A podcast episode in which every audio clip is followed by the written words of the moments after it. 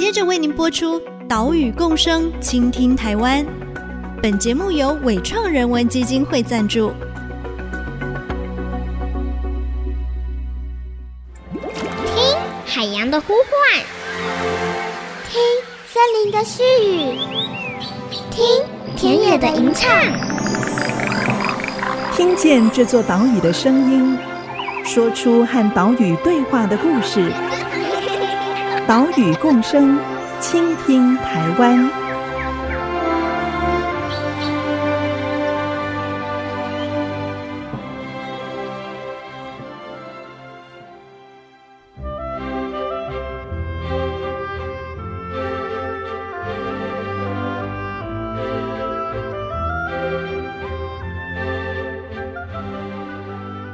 倾听岛屿的声音，挖掘环境的故事。大家好，欢迎来到岛屿共生，倾听台湾。我是袁长杰。我们的节目是在 IC 之音 FM 九七点五播出，每个礼拜三上午七点半首播。另外，你也可以在 Apple Podcast、Google Podcast、Spotify 以及 KKBox 听到我们的节目。也请使用线上平台的朋友记得要订阅节目哦。在这边跟大家说个好消息，先前我们制作的高美湿地守护陆蟹行动的报道，获得了今年的华文永续报道奖音频组的优等奖。好，在这边谢谢大家的支持，我们也会继续来挖掘这片土地上面的环境故事，也告诉你产官学民各界发起的永续行动，一起和岛屿共生。今天的节目，我们接着上礼拜带你来到关渡自然公园。关渡自然公园是位于淡水河跟基隆河交汇处的堤防内哦。走进来啊，整个环境是非常的舒服惬意。这里除了有保育研究这样的功能之外，更是一座环境教育基地。不管你是学生还是成人，甚至是英法族群。哦，也不管你是亲子家庭还是企业，都可以进到关渡自然公园，来打开五感，认识湿地的动植物，也学习跟自然和平共生的智慧。今天，我们就跟着天主教康泰医疗教育基金会的乐龄长辈们，一起走进关渡自然公园。好，欢迎各位来到关渡自然公园。请问第一次来，请举手。哇，还蛮多的，好，可以，请放假，谢谢。那待会儿今天阳光非常的好，所以大家大家也可以准备遮阳器具。不过我们大部分路都是有遮阴的。那我们户外的活动会大概到十一点半为止。那会分成两队，跟着各自的老师。今天第一小队的老师是马老师，叫小马。嗨，各位同学好。同学好，我也是白头发。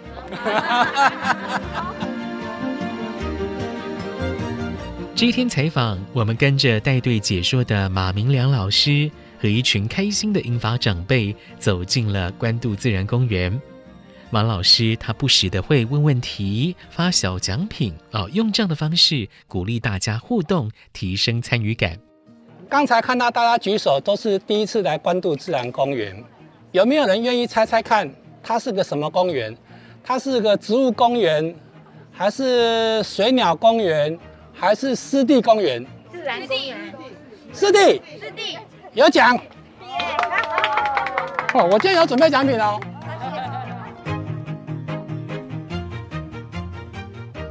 好，大家可以看到哦，往前看就是以前的被炸开的地方，所以你整个从可以种稻米变成不能种稻米。马明良老师在导览过程中会引导大家透过地景地貌的观察，把园区的成立历史、成立过程这段故事娓娓道来。当然，他也会介绍园区里面许多的植物，但重点呢、啊，不是要让我们去记住多少的植物，而是透过这个说明，引导大家打开眼睛，打开感官。来观察，来闻，哦，来触摸，来感受每一种植物独特的地方。看看这棵树，这棵树白水木，白水木，你看它的特性，大家可以来摸摸看这个叶子，它的叶子有毛，然后很小，往上翘。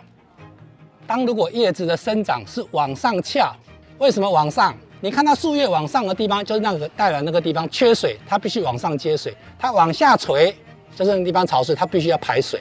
那它树叶比较小，它都会长毛。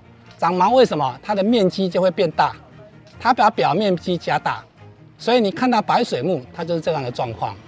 这样子我们认认识一棵树才有意义。有了感受，有 feel 了，这个植物就不再只是陌生人。也因为关渡自然公园是赏鸟的圣地，所以在行程当中一定会安排解说、观察鸟类。来来，我再考考你们一题：鸟巢是不是鸟的家？不是。哎，你怎么知道？反向思考。逆向思考是不是？对啊，老师可以问。其实哈，你看到的鸟巢都不是鸟的家，那鸟住哪里？它住树上或者住在洞里面。鸟巢是做什么用的？孵蛋、生小孩用的。啊，你们太有智慧了。广场上面经常有一对喜鹊，这是他们的地盘。只要看到他们开始孵蛋了，这个地方任何鸟过来都会被它赶。喜鹊会咬人哦，会赶。它会赶人。来，你们看到上面第二根杆子，有一个白白，那个就是喜鹊的巢。然后当它开始孵育幼鸟的时候，前面这个广场啊，就是它的地盘。生人勿近。对。你靠近它，它会来赶你。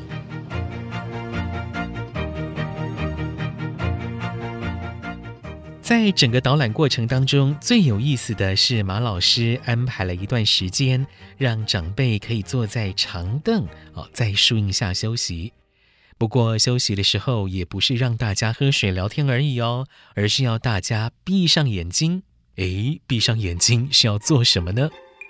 现在。请大家把你自己的眼睛闭起来，我们三分钟的时间不讲话，你去感觉胸前画一个十字形，然后你就可以听到你的深景地图是怎么样的结构。好，现在开始，我们三分钟保持安静，我关麦克风。我们的生活啊，真的是太忙碌了，没有办法好好的来感受这个世界。尤其听觉感受更容易被大量的视觉讯息淹没，所以透过闭上眼睛来描绘出周遭的声音地景，就提供了我们重新认识环境的一个机会。关渡自然公园管理处环境教育部的王柔倩主任也为我们说明了安排银发长辈导览活动的时候是如何进行规划。针对乐龄族群的话，我们主要是思考到说，呃，毕竟台湾是走在一个逐渐高龄化的一个状态。那这些乐龄的朋友们呢，那如果能够利用我们园区的这样子一个自然环境来做一些相关的体验，其实对他的身心的一个健康的开展都是蛮好的。那在规划他们的活动的内容部分，我们主要第一个会考量他他们行动上面的，还有休憩上面的需求。在我们的主要设施区里面，其实它是。一个整区是一个无障碍的一个空间，某一个区也都有一些让他们可以稍作停留休息的一个设施，所以就是在整个的动线的考量上，在规划上面，我们主要是会先就他们的移动跟休息空间这样的需求去做一个考量，做动线的规划。那至于就是带领的内容的部分，我们主要是让他。重点是让在于让他走入到环境现场里面，他实际去感受到说，哇，原来湿地里面它是这样一个美好的地方。透过讲解，透过说明，然后了解到现在哦，环境看起来非常美好，但是它还是隐藏的有一些问题需要我们去关心的。那从他让他引导他看到美好，让他理解到问题之后，也希望邀请他们一同来跟我们一起关注这个环境。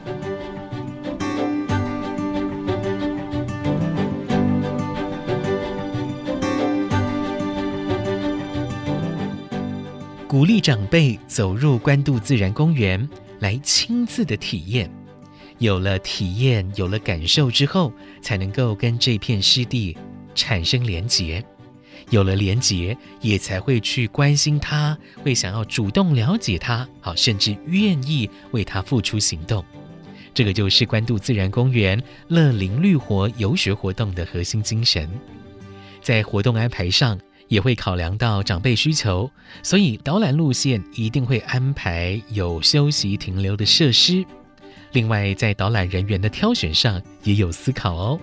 相关于我们的带领人员的部分，我们也是想说，毕竟如果是同年龄的人，语言啊，或者是相关的生活经历会比较相同，所以我们在这个相关的一些活动人员的配置上，我们也有考虑到这一点，所以我们会主要会邀请一些我们自工群里面，如果刚好也是比较符合这个年龄族群的，然后邀请他来担任我们的活动的协助人力，那这个过程当中，他们自然而然就很容易造成一个谈话的一个一个模式。氛围。对对对，这样的氛围下，相对于就是如果是请年轻人去带，可能那个互动就没有那么的热络。哦、对，所以在带领跟协助人力上面，我们也有思考到这个环节。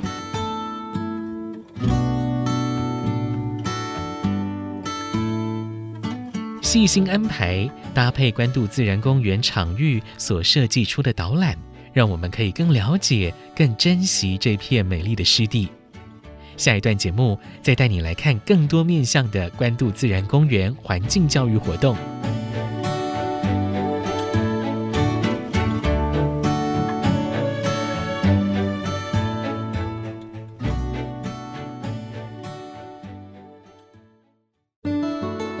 来来来，那边有一只苍鹭，站在木桩上面。哦，好大只哎，好大。有像哈，长得有像。跟。跟图画很像，是残影一样。IC 之音 FM 九七点五，欢迎回来，岛屿共生，倾听台湾，我是袁长杰。今天的节目带你来到关渡自然公园，来了解他们是如何带领大家走入湿地。刚刚我们听到的就是银发长辈们来到了关渡自然公园的自然中心，透过专业望远镜来赏鸟，诶，看到了一只苍鹭哦。苍鹭是台湾体型最大的鹭科鸟类，所以特别抢眼。关渡自然公园除了针对乐龄族群推出导览活动之外，也针对了学生以及亲子这个最大的游客群，设计各式各样活动，带领学生、带领亲子来亲近湿地。我们听关渡自然公园管理处环境教育部王柔倩主任的分享。那因为学校学生在课堂里面，老师教授的知识，他只能用就是课堂上看到的一些图文去做一些理解跟了解。那透过我们户外教学的课程呢，老师把学生带到我们的环境现场里面，那透过我们精心安排跟学校的课程做一个接轨延伸的一个户外教学主题课程，让学生就可以跳脱到课本以外，到环境现场。才更能够体验到说课堂上老师所讲的这些生物、这些环境是什么样的一个样貌。是是。对，所以就是国小的学生，我们有户外教学的主题课程。那另外像针对假日的话，我们这边本身是非常多亲子会来访的一个园区。是是。对，所以我们在假日的现场的活动也特别针对了亲子族群，尤其是很多是那种学龄前的幼儿的这种亲子家庭。哦。那我们就会特别在假日的现场活动排入像星期六的下午，我们就固定有一个绘本说故事的时间，然后呃每个月第一跟第二周的周日下午也有一个亲子 DIY 的活动，就是针对亲子族群会比较放在是在假日的时候，他可以来现场就可以参与一些活动，然后促进亲子关系之外，也能够透过这些活动来了解一些自然生态相关的内容。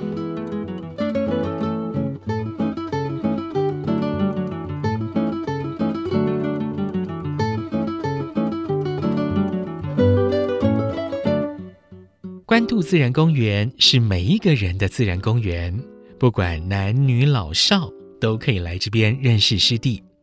除了一般大众之外，现在企业经营也要讲究 ESG 哦，当中的 E 就是 environment 环境，所以关渡自然公园也为企业来设计活动，让企业的同仁可以来到这里体验跟大自然密切的互动关系。企业部分其实也是蛮多企业，他会呃来关渡自然公园这边进行活动，不管是他的家庭日，就是他的企业的员工一起锁定一个环境节日来搭配，或者说他们本身企业有订定这样一个日期来这边办理相关的体验活动之外，他们也会有一些企业是有企业志工这样的机制，嗯，所以他们也会募集这些他们的员工呢，某一个时间点到关渡自然公园，可能协助我们进行环境的维护，这些需要劳力的工作。嗯嗯。那这个部分就蛮多的是企业来参与的。那所以我们针对企业参与的这一块，我们也是有另外一个部门，他会针对企业的，不管是家庭日或者是像这种企业职工的部分，他们会提供他们一些相关的可以参与的项目来进行。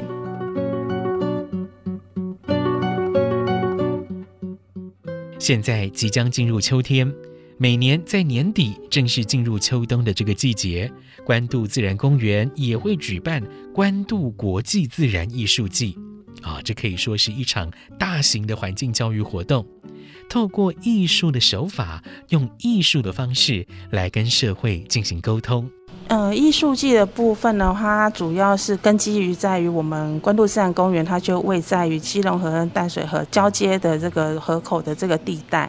那本身关渡这个地方有它过往非常长久的一个人文历史背景跟它的自然资源。那我们在这样子一个地方，那我们也希望说民众能够多去了解我们为什么要催生关渡自然公园。那催生关渡自然公园之后，我们后续怎么样来一起来让关渡自然公园这个生态能够越来越永续下去。那我们这过程当中也思索了非常多不同的让大众来关注跟参与的形式。是。那艺术季就是其中一种。因为其实以前大家会觉得说，呃，艺术就是艺术，生态就是生态，好像比较难去有一些连接。那我们既然有这样的园地，然后有这样的一个自然环境，那有这样一个非常便于参观参访的一个这样的环境设施，那如果能够用艺术作为一个形式来。来把这些民众来导引到说，用艺术的形态来关怀这个环境，这也是一种模式，所以我们才用了这种类似用艺术来关怀环境这样一个过程。然后它其实包含了不管是说装饰艺术的创作之外，还加入了大量的大众参与的成分在里头，然后也融入了我们本身在这个环境的环境教育，主要是这三个大面向去集合成就是艺术季它主要的一个内涵内容。是那。其实透过这样模式，我们会发现到说，我们渐渐的也把一些可能比较喜欢人文、比较喜欢艺术面的一些朋友，渐渐的有拉到环境现场。那像我们每年创作期会招募艺术志工，那这个是大众可以自由来参与的。嗯，那很多艺术志工他原本不是那么关注生态环境的，但是透过这样子的参与过程，我们从他提供给我们的感想里面可以看得出来，他在这个环境里面，他享受了艺术以外的，就是关于生态这一部分，那他会有很多更多的连接跟感动在里头。是，对。那我们就想说，艺术季它毕竟艺术是比较软性的东西，那很多科普。它其实相对是比较艰涩、比较生硬的。那如果透过这样软调的形式，把它转化成民众能够容易去理解、接受的话，那也是一种非常好的模式。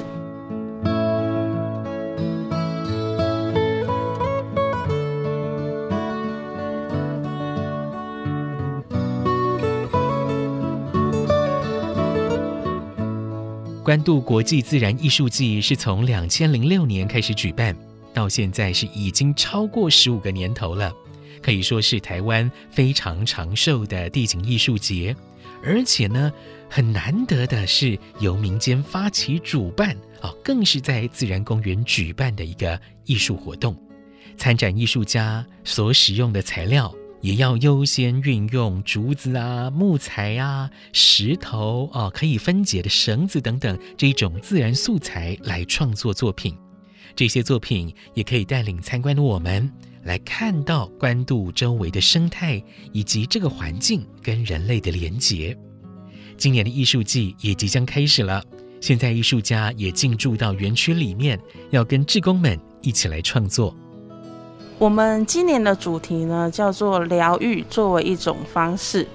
那因为大家知道这两年因为疫情的冲击下，大家其实都压力非常的大。对。那我们就想说，哎，在后疫情时代，大家可能应该要更着重于自己身心健康的一个调试。嗯。那其实以湿地我们这样子的环境，它就是一个可以带给人身心疗愈的一个地方，所以我们就用了这个主题，希望大家能够走入关渡自然公园这样的自然湿地环境里面，然后从湿地里面得到湿地它的疗愈功能，然后让让自己在这样。环境里面去放松，然后得到身心上面的一个平衡。进一步呢，也可以再多了解一下，哎，我们经过疫情之后，我们这个环境有没有什么样的变化？所以我们才锁定了这个艺术季的这个主题。那其实时间点，我们其实现在已经陆陆续续在开展了。像接下来我们十月十一号开始，就是艺术家驻村创作的期间。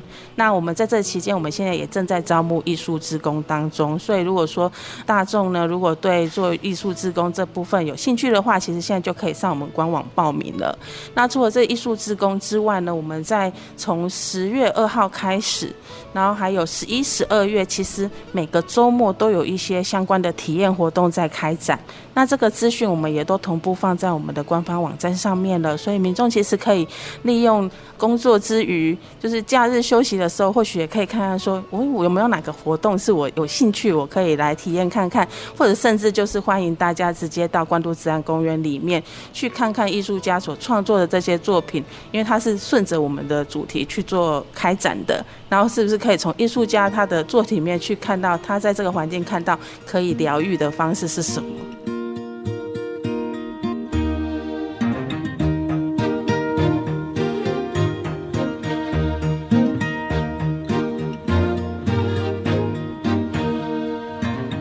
透过艺术的感性手法来诠释我们跟自然生态的关系，并且重新体验大自然能够给我们的疗愈。这个就是今年关渡国际自然艺术季的策展方向。十一月五号艺术季开始之后，就不妨来到关渡自然公园，让湿地、让大自然的能量来疗愈我们的身心灵。岛屿共生，倾听台湾。我们下礼拜再会，拜拜。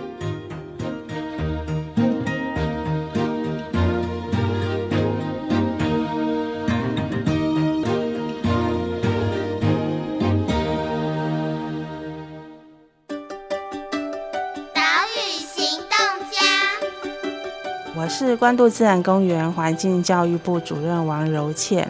湿地呢，在这个生态系里面，它是一个非常重要的一环。那大家知道您家里附近最近的湿地在哪里吗？现在那个湿地现在状况如何呢？我希望大家能够跟我们一样，随时的走进湿地里面，了解一下湿地目前的概况是怎么样，它有没有什么样的问题在发生。